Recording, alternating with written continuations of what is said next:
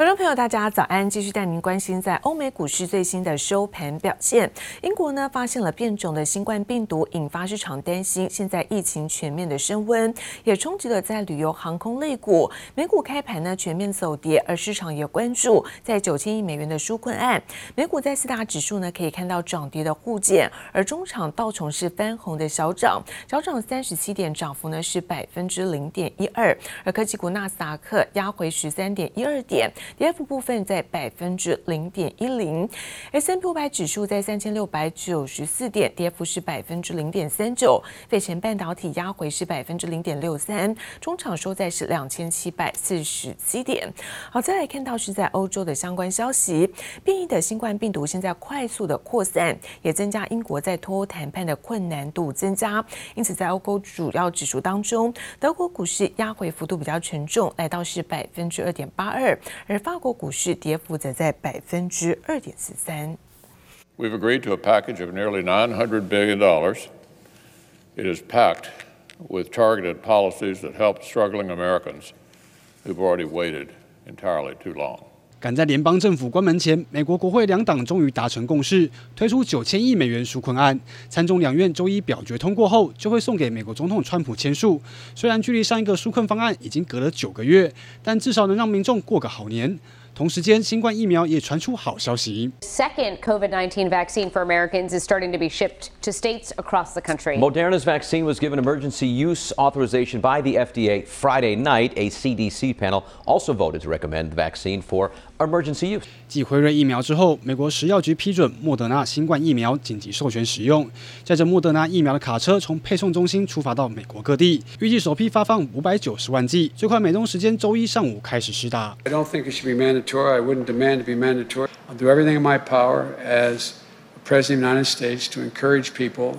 Do the right thing. 传出美国总统当选人拜登打算以身作则，周一就会公开接种疫苗，提振民众信心。不过，美国疫情仍然严峻，尤其加州上周六单日新增四点三万例，位居全美之冠。苹果宣布，加州五十三家门市全都暂停营业。Amid the busiest shopping time of the year, Apple is temporarily shutting down all of its California stores because of the surge in COVID-19 cases. 苹果累计上周就在全球关闭近百家门市。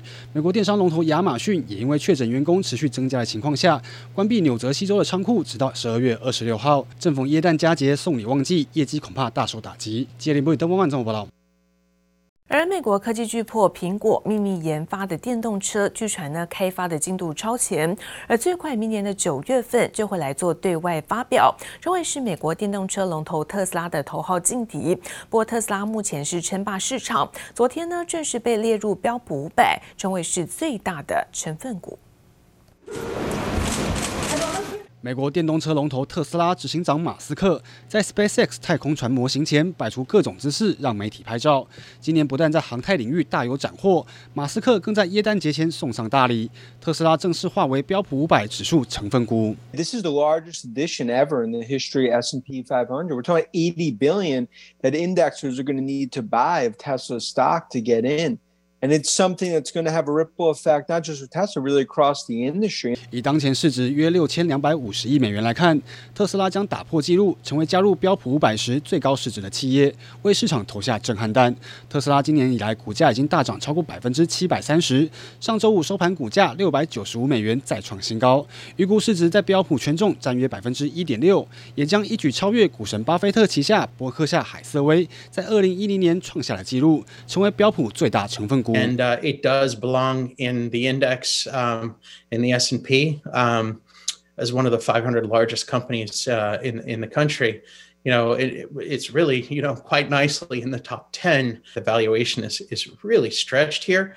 Um, but the enthusiasm for electric cars is very high, as it should be, given the long-term growth. 电动车市场火热，美国电商龙头亚马逊也投入开发电动货卡。更传苹果神秘研发的 Apple Car 很可能比原先预期提早两年问世，最快明年就会对外发表。其实马斯克四年前就坦言，已经准备好与苹果在电动车上一较高下。So I wouldn't say you know Google's a competitor because they're not a car company. We would compete with somebody perhaps that they license technology to, but not to them directly. Right. Um, Apple? Um, yeah, that, that'll be more direct. 马斯克在当时已经看好苹果发展电动车的潜力，外传苹果也将结合 iPhone 的销售模式，在两年内就能对特斯拉造成威胁。杰里莫里加韩综合报道。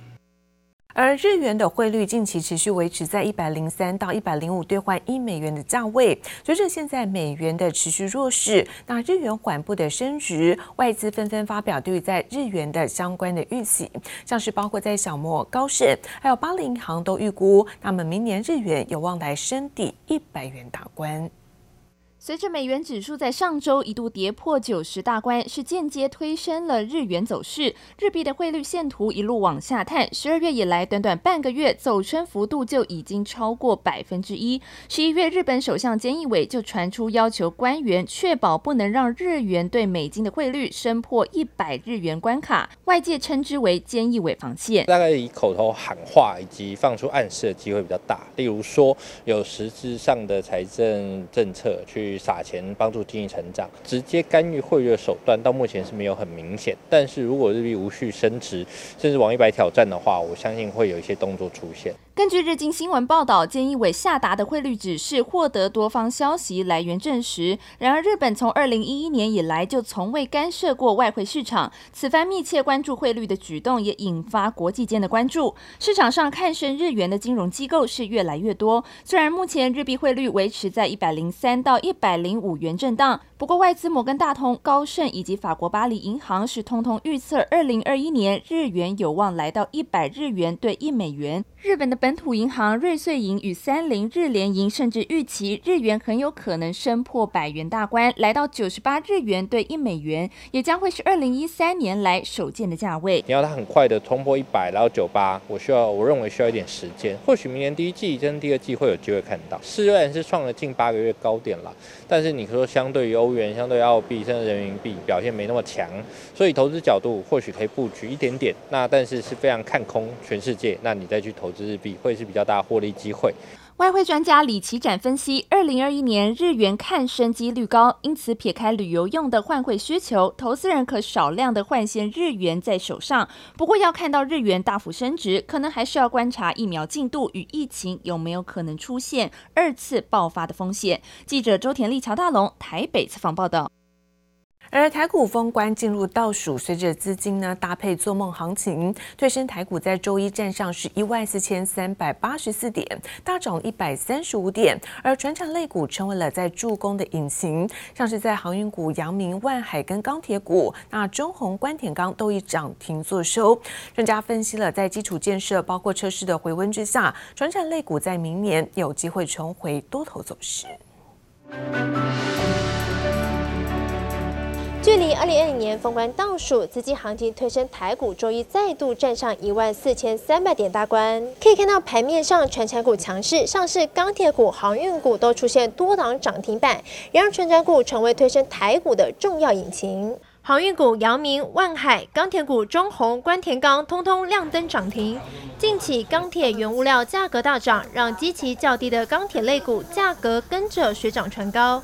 在基础建设、车市回温双重利多下，专家也看好全产类股明年展望。不管是呃国家的基础的建设，乃至于车市的一个回温，甚至台湾本身在公共工程、在车市、在所谓的半导体设厂的相关的需求，这个其实都是让。国内的钢铁业，尤其是以中钢为主的这这样的一个公司哦，是具有明年的一个爆发性的成长。专家点名与半导体扩厂密不可分的中钢，回顾过去十五年前，中钢类股也曾出现一波多头行情。以中钢来看，股价从二零零六年二十六元左右一路攀高，涨到二零零八年金融海啸前的高点五十四点四元。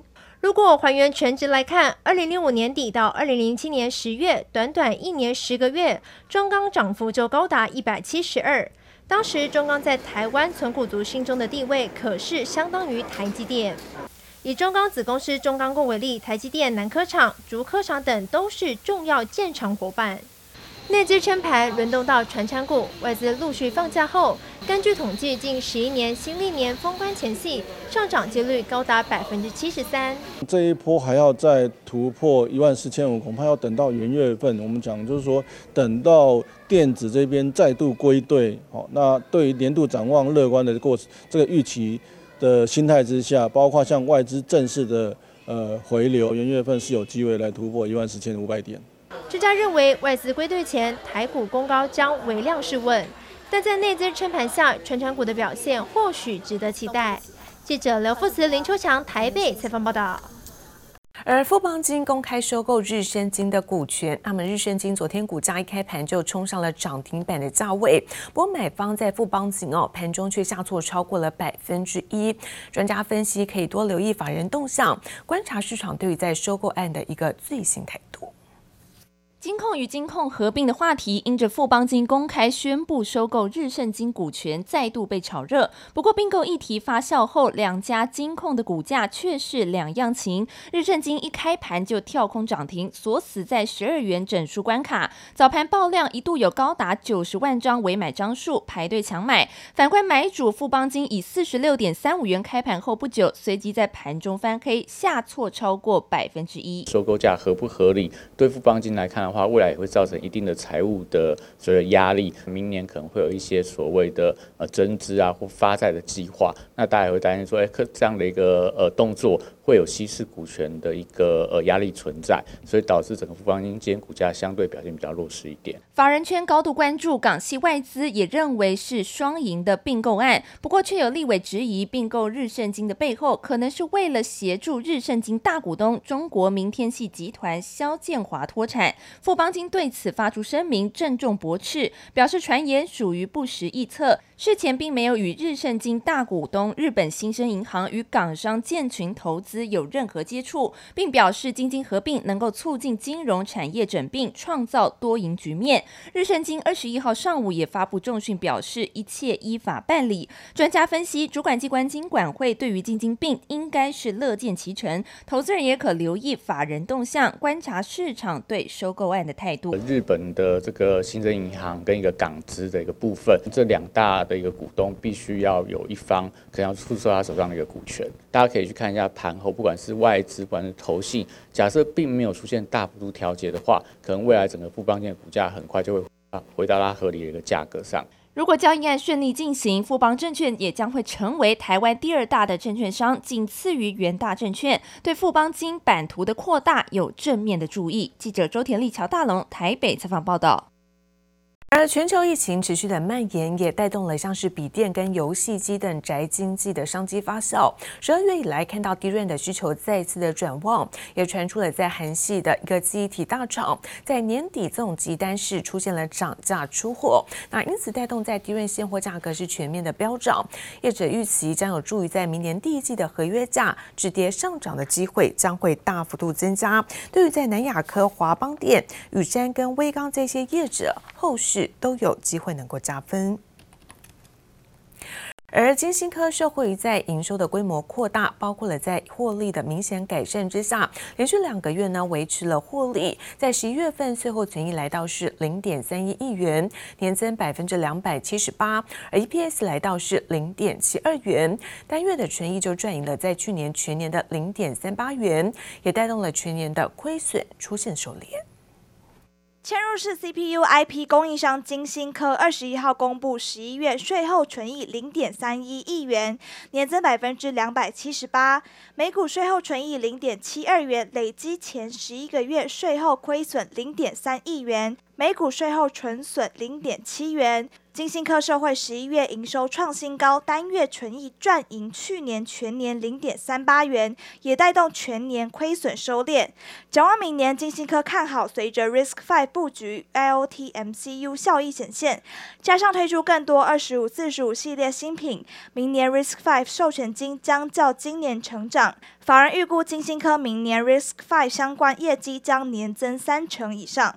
封测厂台新科董事会二十一号通过资本支出预算案，预计将投资十六点五亿元，用于汰换设备以及扩充产能，并且依照生产需求、市场状况等情形弹性调整。台新科预期明年资本支出主要扩充晶圆及封测产能，提供客户一站式封测服务，应用则涵盖手机、AI 晶片等。台新科看好，随着新业务开始发酵，加上五 G AI 车用需求。持续增加，明年业绩有机会年增一成。耀登主要业务分为天线模组认证测试以及量测设备代理等等三大业务。据悉，耀登旗下设备代理业务畅旺，订单已经满到明年，能见度达到八到十个月。